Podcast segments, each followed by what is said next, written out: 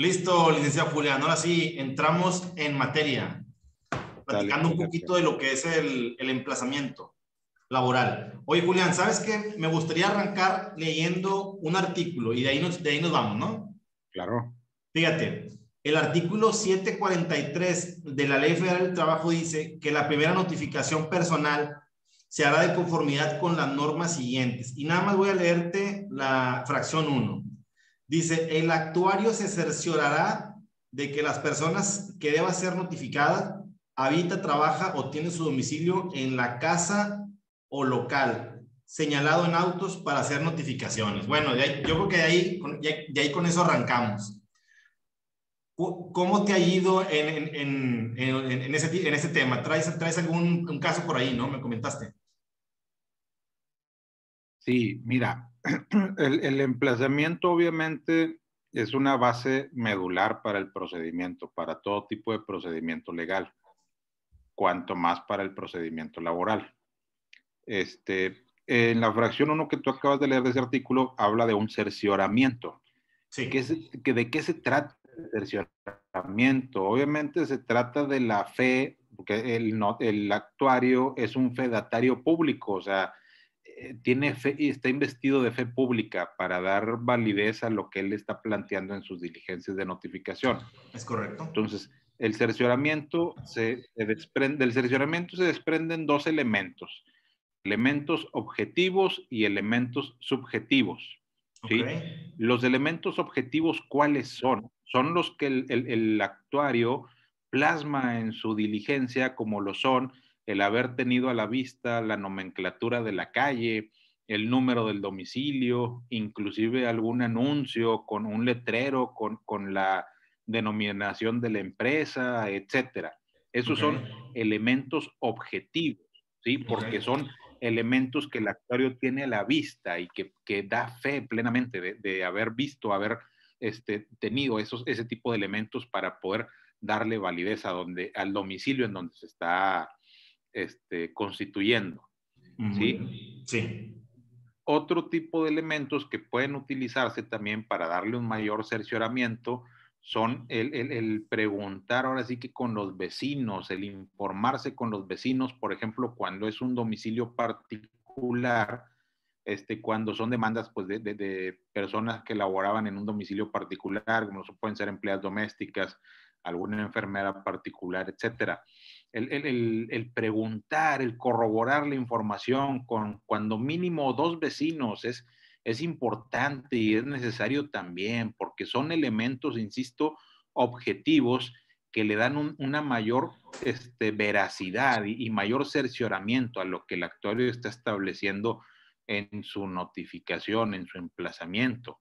Y ahora, elementos subjetivos que se desprenden de, de, la, notificación o, del, dicho del actuario dentro de su diligencia, como lo pueden ser, pues obviamente el, dicho, valga la redundancia, de la persona con la que atiende la diligencia, ya estando plenamente constituido en el domicilio.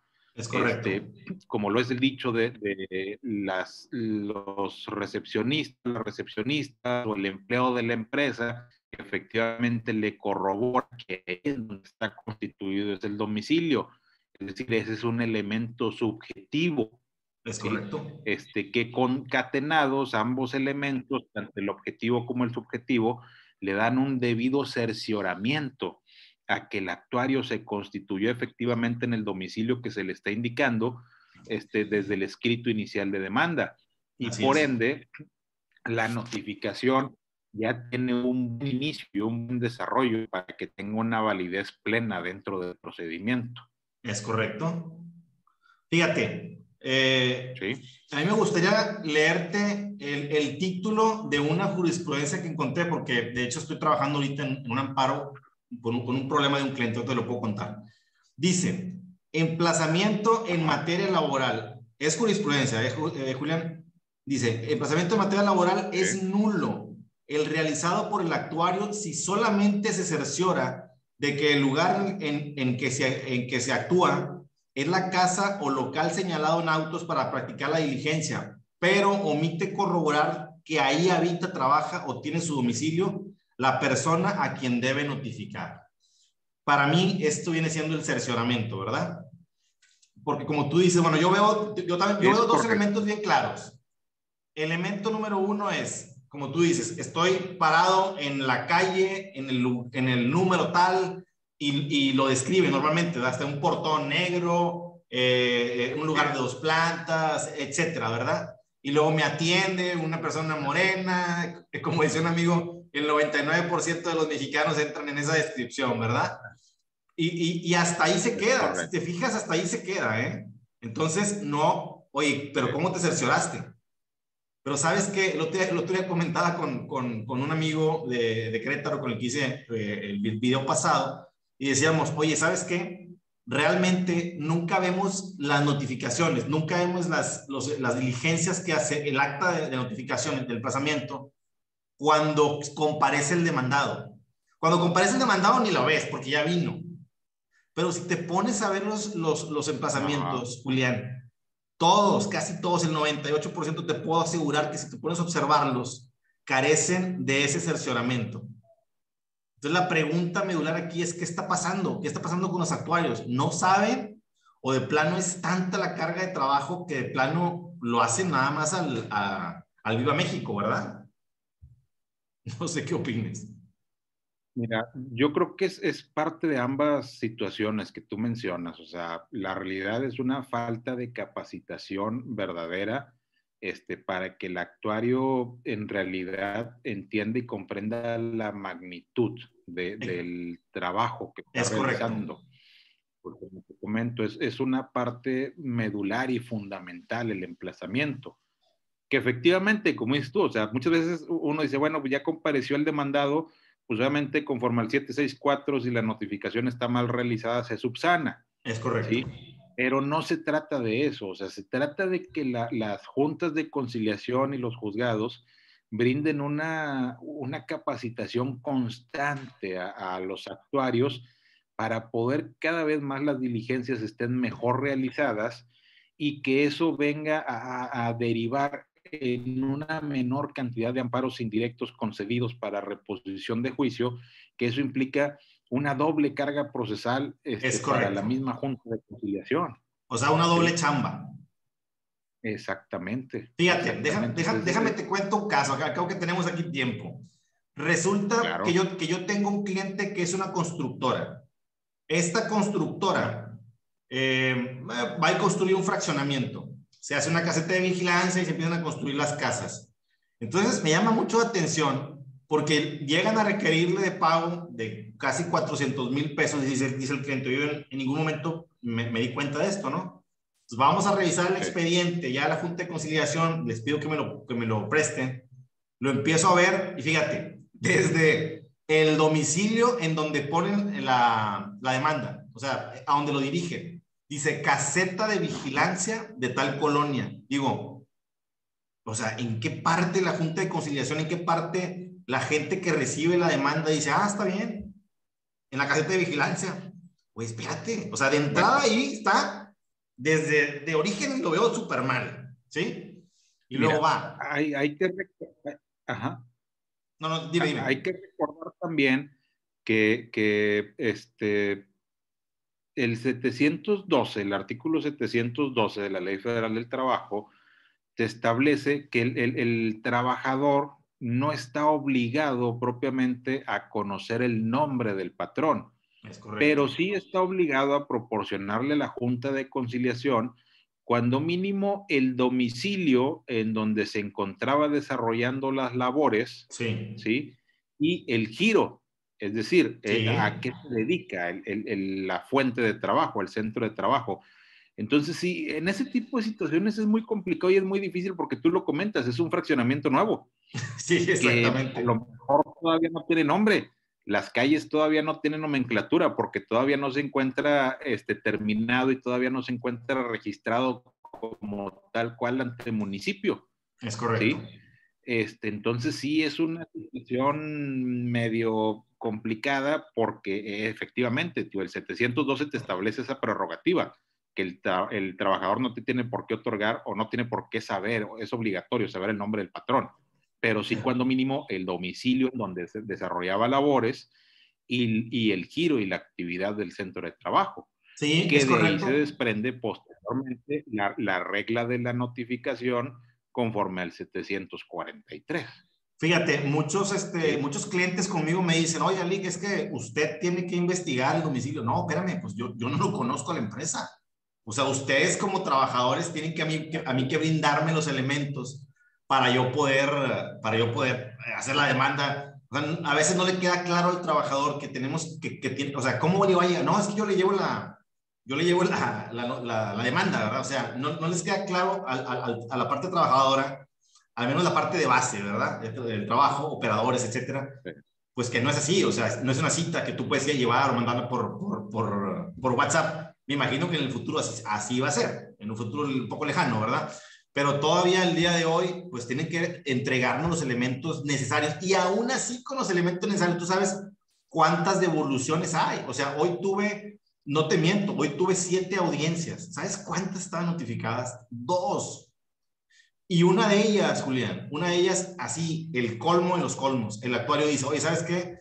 Es que, este, por favor, dame, dame señas. O, oye, había croquis a color y foto por fuera del negocio. Entonces, no, no, no, no puede ser. No, o sea, no están yendo. No, me queda claro que no están yendo. Pero bueno, al caso que nos ocupa, es, es la caseta de vigilancia y el actuario dice, yo, yo me, me apersoné, me atendió una persona de sexo masculino, aproximadamente de 1,65, tez morena, ya sabes, todos son iguales, este, y ya, y ya. No dice, me cercioré.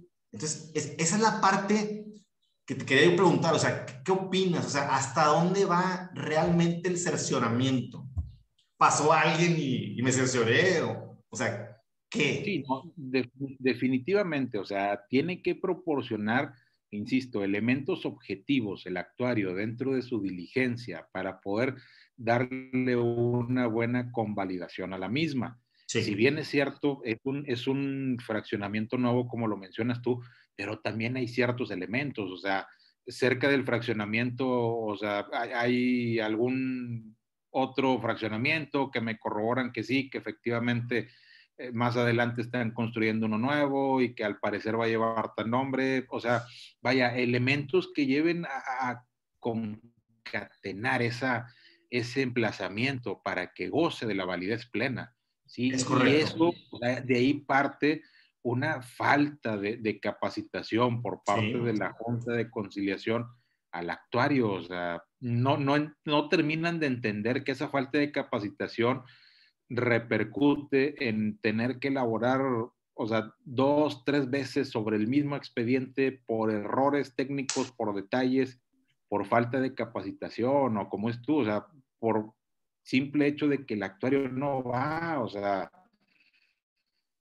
son situaciones que nos hacen sufrir mucho a los litigantes, pero pues bueno, o sea, inclusive en ese asunto que tú comentas que el actuario no va aún y cuando le anexaste croquis y foto y demás, o sea, está incurriendo una responsabilidad y, el artículo 640 de la Ley Federal del Trabajo anterior a la reforma el primero de mayo del 2019, pues contempla ese, ese tipo de responsabilidad, o sea, que, que el actuario no haga su, su, trabajo en el tiempo debido, que no realice las notificaciones que se le solicitan y demás, o sea, es algo que, que desconocen y que obviamente les puede repercutir en perjuicio por las sanciones que establece la ley para ellos por no hacer su trabajo. Y como dices tú, o sea, aquí, ¿qué es lo que pasa?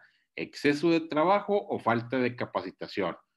Sí, es correcto. Pienso yo, insisto, que es parte de ambas cosas. Sí, yo también, yo también pienso lo mismo.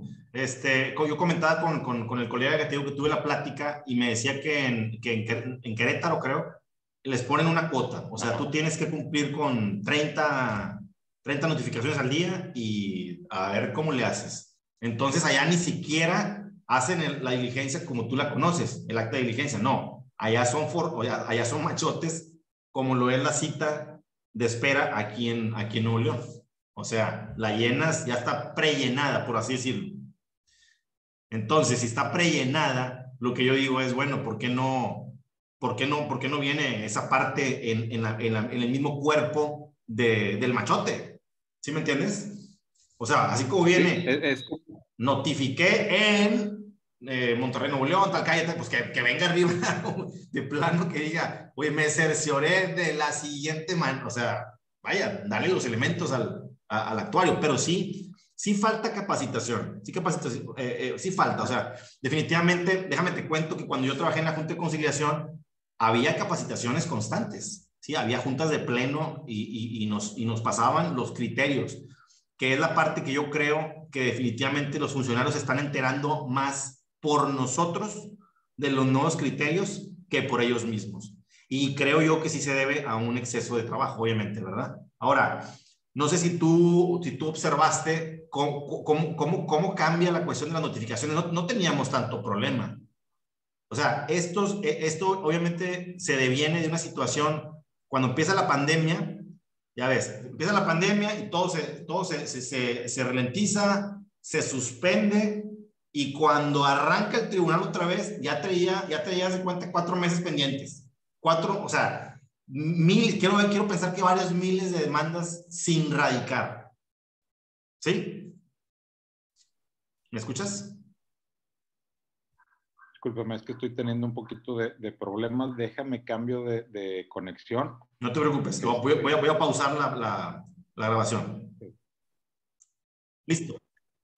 Ok, te comentaba que, que, que, realmente cuando, cuando, cuando pasa lo de la pandemia, Julián, no sé si te diste cuenta, bueno, ya sabes, eh, primero, eh, sus, primero suspenden audiencias y nada más, nada más había convenios, ¿sí? sí.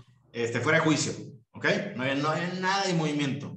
Y luego suspenden tres meses, o no sé si va al revés, suspenden tres meses completos y luego abren, convenios y luego abren las juntas. Ya llevaban tres o cuatro meses de retraso, varios miles de, varios miles de demandas. Ahí realmente fue, hace año y medio, por, por así decirlo, que empieza este problema, pero a todo lo que da. O sea, era, era evidente que los actuarios estaban diciendo, voy a esta, voy, no voy a esta, voy a esta, no voy a esta. Casi todos los abogados litigantes se estaban quejando de que traían un montón de demandas y pues, pues ninguna, ninguna notificada, ¿verdad? Puras devoluciones como le decimos nosotros, ¿verdad? Sí. Entonces, sí, sí creo yo que es una carga de trabajo importante, pero ello, ello no implica que, que, el, que el actuario debe estar, debe estar totalmente enterado de los, de los términos. O sea, los criterios que, o sea, los criterios de la corte, este criterio que te, que te acabo de leer, ay, qué lástima que no, no tengo aquí en la mano para ver el año, pero bueno, no es un criterio nuevo, ¿sí? O sea, el cercioramiento siempre ha estado, ¿sí? Así es. Ahora dice, dice que es nulo si no corrobora que ahí habita, trabaja o tiene su domicilio, la persona a quien debe notificar. Ahora, otra interrogante. Hablando de personas morales, ¿aplica lo mismo? Claro. Ok. Claro, claro que sí. Sí, también aplica lo mismo tanto para personas físicas como para personas morales. Es decir, el actuario no va a, llevar a cabo un emplazamiento en una empresa en la que le están, aún y cuando se encuentre constituido en el domicilio, o sea, no puede llevar a cabo el emplazamiento en una empresa en que no le están ordenando notificar. ¿Sí? Es decir, si no se cerciora y corrobora que efectivamente el, trabajador laboraba en, ese, en esa empresa que está en ese domicilio, pues cómo poder este, notificarle. Es correcto. Sí. Y esto pasa pues a, raíz de la pandemia que como tú, en donde están, en donde estaban unas, están otras, ¿sí? Sí. sucede esto, o sea, sucede que cuando el actuario va a notificar una demanda que se presentó en el 2020, pues actualmente resulta que ya no está Soriana, o sea, ahora está HB, ¿sí? Es correcto. Por decirte un ejemplo. Sí. Entonces, o sea, aún y cuando esté constituido en el domicilio que están precisando el actuario, pues también es un elemento que tiene que corroborar y eso se, se, se utiliza, o sea, vaya, la misma corte le, le, brinda la prerrogativa al actuario del uso del raciocinio y la lógica, ¿sí? Es sí. decir, ¿cómo voy a dejar una notificación a notificar a una empresa que tiene una razón social o denominación social completamente diferente, pero que está ocupando el mismo domicilio? Sí, ¿sí? es correcto. Como tú dices, eso pasó con la pandemia por tanto, por tanto retraso en el tiempo. Y sí, y sí lo viví, ¿eh? Así es. Lo viví varias, lo viví varias veces. Es correcto. Pero entonces, bueno, pudiéramos... y, lo... Perdón, y lo vamos a seguir viviendo, o sea, esto es una situación que obviamente la pandemia no es culpa de nadie. El, el, el, retraso en el trabajo que se dio, pues por desgracia o por fortuna o por desgracia tampoco es culpa de nadie. ¿sí? Sí. Pero sí es este menester de todos y cada uno de nosotros, tanto autoridad como litigantes, el poder sacar adelante todo este retraso de trabajo. Sí, ahora fíjate, te voy a hacer una pregunta bien extraña. Seguramente este video lo van a estar escuchando algunos otros litigantes y, y me gustaría que escucharan también tu opinión. Fíjate, ahí te va. Resulta que, bueno, ya, ya concluimos que no basta con que el actuario esté en la calle eh, Juan Pérez número 1423 y que se dé cuenta que ahí está el, el, demandado. Tiene que cerciorarse, tiene que corroborarlo porque si no es nulo. O sea, estamos en ese entendido, ¿verdad? Así es. ¿Qué pasa si el día de la audiencia tú llegas como parte actora y no, no viene la parte demandada? Pero tú estás leyendo el acta y estás viendo claramente que está mal ¿sí? Y claramente sabes que si hay un sentido afirmativo, ¿qué es lo que va a pasar? Si, si viene eh, el, o sea, imagínate, vamos a poner en el escenario, sentido afirmativo, ya no vienen las pruebas, eh, ni alegatos, se dicta el laudo y tú vas y requieres. Ya llevas un año, Julián. Llevas un año. Y presenta el amparo en directo y viene para atrás. Completito se cae todo. Entonces la pregunta es, la pregunta obvia y evidente es, ¿qué haces? ¿Te vas por el sentido afirmativo o qué haces? Híjole, mira, es una pregunta que a lo mejor es tentadora para muchos este, abogados y, muchos dirían, me voy por el sentido afirmativo. Es Al correcto. final de cuentas, pues yo ya voy a tener una resolución a favor. Sí. Y eso me va a servir para poder presionar. Pero yo creo que inclusive aún y cuando podamos estar en el entendido de que podemos tener una resolución a favor, también es tiempo perdido, o sea, al final de cuentas no conviene. Eh, en lo personal, yo solicitaría una regularización del procedimiento y solicitaría que se llevase a cabo de nueva cuenta la notificación con los elementos, este, insisto, de cercioramiento suficientes para poder llevar a cabo de manera correcta y debida el emplazamiento.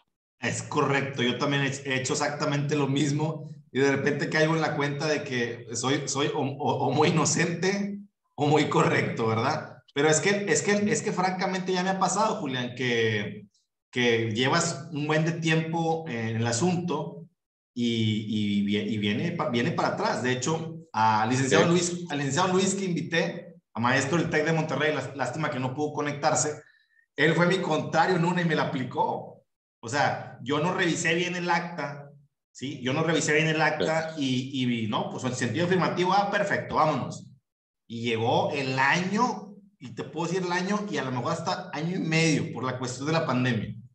Completito de reversa, Julián, a empezar completo el asunto, ¿sí? Bueno, hay ciertos asuntos que sí están medio de pensarse. Por ejemplo, cuando el demandado es una persona física, este, y que atendió la diligencia el mismo demandado, es decir, que fue notificación personal o que la atendió un, la esposa o la hija, o sea, ahí sí ya es cuestión de pensarse. Sí, sí, sí, sí. sí. hace ratito tú comentabas un, un, un, amparo en el que tuve ahí una situación muy, muy relevante, o sea, muy este, atípica. Particular, porque precisamente, o sea, fue un sentido afirmativo en el que se notificó a dos personas, a dos personas físicas, matrimonio. Este, La diligencia se entendió con una de ellas, con la esposa.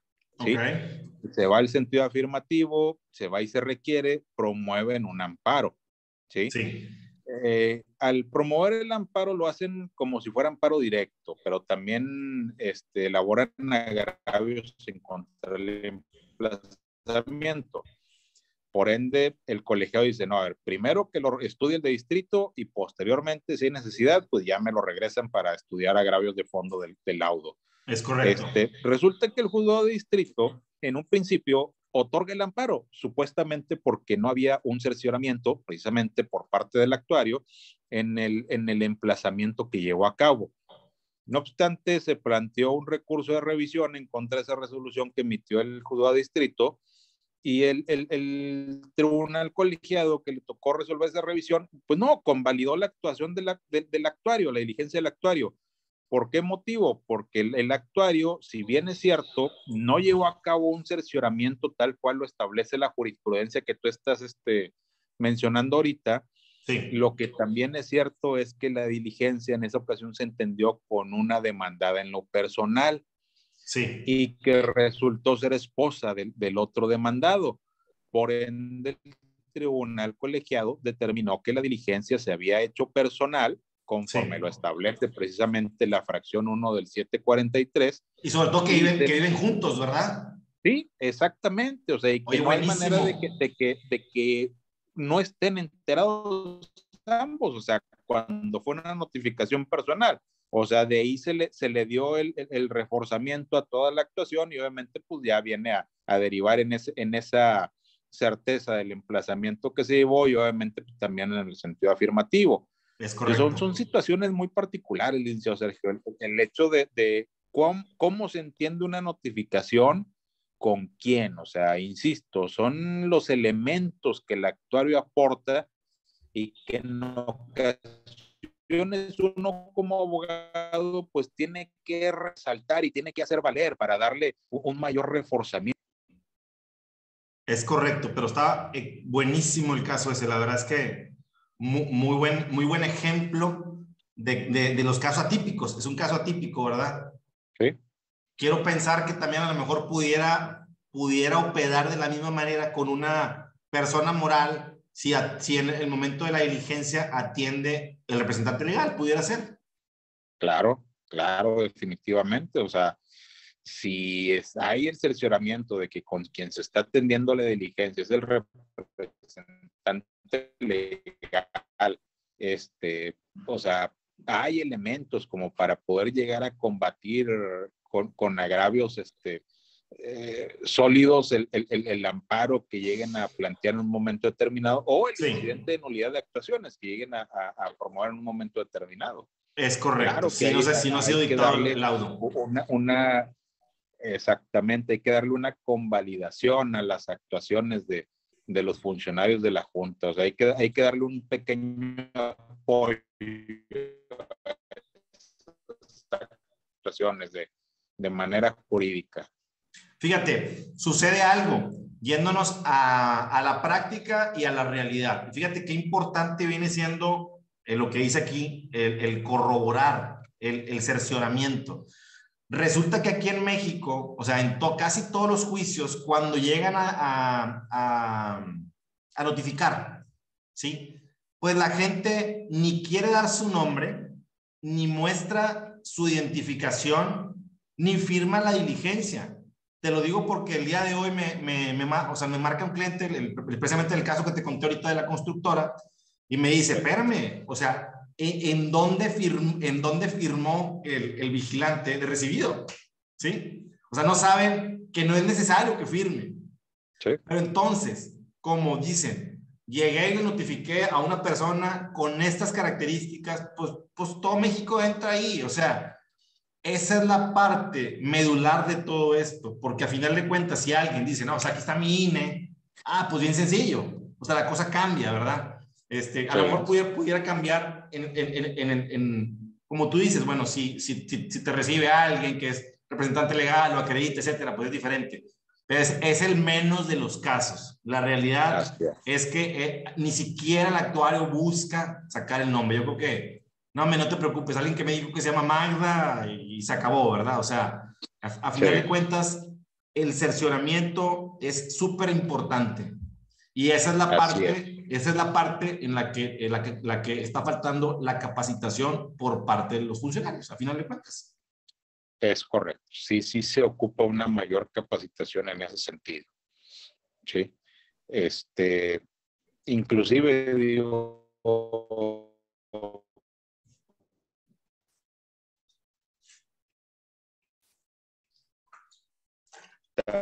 también en, en, ese tipo de, pues tampoco el actuario está facultado para obligar a alguien a que se identifique, o sea, es correcto. y que no es un elemento precisamente necesario de la persona que lo atendió y, que obviamente se encargue de, de, de, darle y correrle traslado de los documentos que le está notificando junto con el emplazamiento. ¿Sí? O sea, no se le puede obligar a alguien a, lo imposible. En este caso, al actuario no se le puede obligar a una persona que le muestre una identificación o que le proporcione el nombre. O sea, son situaciones que sí están muy, muy, muy este, en diversos criterios. Yo creo que precisamente por eso la los propios legisladores le otorgan en la ley federal del trabajo estas herramientas, pudiéramos decirlo como herramientas de cercionamiento a final de cuentas para que el, el, el, afectado, en este caso, cuando llegas a un sentido afirmativo o una, una audiencia o algo, digas, ah, caray, espérame, ¿qué, ¿qué fue lo que pasó? Bueno, aquí está el acta, ¿verdad? Ah, hay elementos para poder justificar que efectivamente sí se llevó a cabo, ¿verdad? ¿Qué punto tan importante acaba de tocar, licenciado Sergio? Este, precisamente eh, los criterios establecidos eh, por la Corte y por diversos colegiados le brindan la prerrogativa al derecho laboral, que es un derecho que tiene que salir de la, ahora sí que de la línea que te dicta, ¿Por qué? Porque es el único derecho en el que el funcionario puede hacer uso de la lógica y del raciocinio, es decir, ir, ir más allá de lo que te establece el, el, canon, así tal cual. Este, el, el, actuario está facultado para el uso de los sentidos, inclusive para poder llevar a, cabo su trabajo. Es, es correcto. Sí, o sea, por ejemplo, cuando, una, cuando quiere hacer una notificación, te insisto, o sea,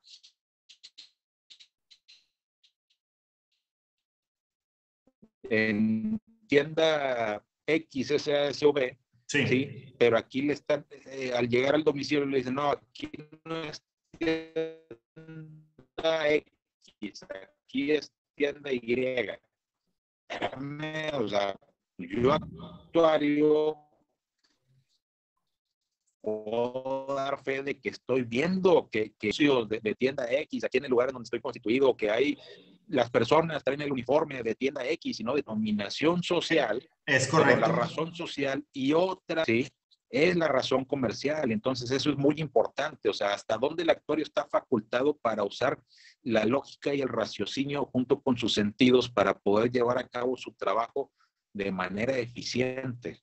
Sí, oye, déjame, déjame te pongo un ejemplo bien, bien, bien fácil que a mí me tocó vivir fuimos a una empresa de seguridad y, y no, es, no te miento, Julián, había mínimo 10 SA, pero porque yo, yo, veía en la pared los diplomas pegados, distintos RFC, o sea, tú, tú, puedes llegar actuario y te dice, no, discúlpame, pero aquí está el RFC de otra empresa, no, no puedes notificar. Y el actuario voltea y ve un carro y ve eh, eh, precisamente en la pared el logotipo y con el nombre y ese y todo. Ahí, es donde tú dices que el actuario debe decir, espérate, a pesar de que tú estés diciendo que no, pues justifico la llave. Aquí te lo dejo porque ahí dice, punto. Exactamente, sí, exactamente. O sea, por, por desgracia, ahorita hay empresas diferentes que ocupan el mismo domicilio por diversas cuestiones que no se les puede impedir, pero obviamente aprovechan eso para tratar de evadir el, llamado de la, de la autoridad, o sea, hasta qué punto es, es válido que hagan eso, o sea, hasta dónde no incurren en una responsabilidad. Sí, es correcto. Trasciende más allá del ámbito laboral cuando hacen un... O sea, ahí yo como abogado te preguntaría a ti, ¿qué harías tú en un momento determinado? O sea, al no tener la certeza suficiente. O sea, tú sabes bien, tú sabes bien que ahí está constituida y ahí está establecida, pero te han hecho devoluciones porque te muestran RFCs con razón social distinta. Es correcto. O sea, ¿qué hacer uno como abogado? ¿Sí? Si demandamos al centro de trabajo, obviamente pues van a comparecer con una razón social diferente y pues, van a negar la relación laboral. Es correcto, Entonces, sí. En una ocasión me tocó, bueno, en varias ocasiones me ha tocado ese tipo de situaciones, no me la complico, demando a la unidad económica, ¿sí? Establecida en tal domicilio. y que utiliza tales y tales y tales y tales este, razones comerciales o razones sociales. Es correcto. ¿Sí? Y al final de cuentas lo puedes aprovechar porque puedes plantear también una responsabilidad solidaria. ¿Sí? Sí. El patrón muchas veces cree que con eso se pueden quitar el problema, pero no, puede resultar perjudicial. Es correcto, totalmente contrario. Fíjate, déjame te cuento, eh, ya por último, te cuento que el día de hoy tuve una audiencia donde demando a un centro de trabajo dedicado a la, a la seguridad. O sea, tienen guardias de seguridad, ¿sí? Eh, mi cliente me dice que ahí lo contrataron. Es un centro de trabajo, repito. Entonces va el actuario y le dice, no, ese centro de trabajo no está aquí, está del otro lado de la ciudad, le dan, le dan la calle el domicilio, y le digo, y, y, y, avientan la devolución. Entonces le digo yo al auxiliar, le digo, Lee, ¿en qué momento, en, en qué momento el actuario es juez y parte? O sea, él tuvo que haberla dejado y que se defienda la otra parte diciendo, no, no es cierto, aquí está, me, me presento y no me dedico a esto, me dedico a esto, por ponerte un ejemplo. Entonces, terrible, terrible. tuve que cambiar ahí a, a, una cuestión de, hice una variación de que demando al centro de trabajo dedicado a la administración de personal, cosa que no, no debe haber pasado, ¿verdad? Pero imagínate. Exactamente, esos son los errores que se dan por falta de capacitación, ¿sí? Sí teniendo la capacitación correcta, el actuario hubiese dejado ahí el, es correcto. El, instructivo, porque se está demandando a un centro de trabajo. Es correcto. Como dices tú, si bien es cierto, yo dicen, no, espérame, yo no me dedico a esto, me dedico a esto, lo, espérame, esa ya no es parte este, integrante del emplazamiento, eso es algo que tú tienes que acreditar y demostrar dentro del procedimiento. Es correcto, totalmente cierto. Muy bien, Julián, pues excelente plática y como quiera que sea, eh, yo sé que alguien más la, la, la, va a ver pronto y yo quiero invitar a abogados que tengan 10 años o más de experiencia en cualquier parte de México que se quieran unir a nosotros en, las, en las conversaciones, pues para que con todo gusto nos acompañen. No tenemos que estar de acuerdo en las opiniones en, todas en todos los casos, ¿verdad? Podemos eh, tener alguna distintas opiniones, pero creo que todas las opiniones nos enriquecen. Así es, nos sirve de retroalimentación a todos y sobre todo compartir experiencias. Es correcto, de eso se, de eso se trata de estas charlas laborales. Pues me da mucho gusto saludarte, Julián. Y estamos Gracias, Gracias. Y estamos pronto en, en comunicación para ver el siguiente tema. Claro que sí, al pendiente. Saludos. Ándale, saludos.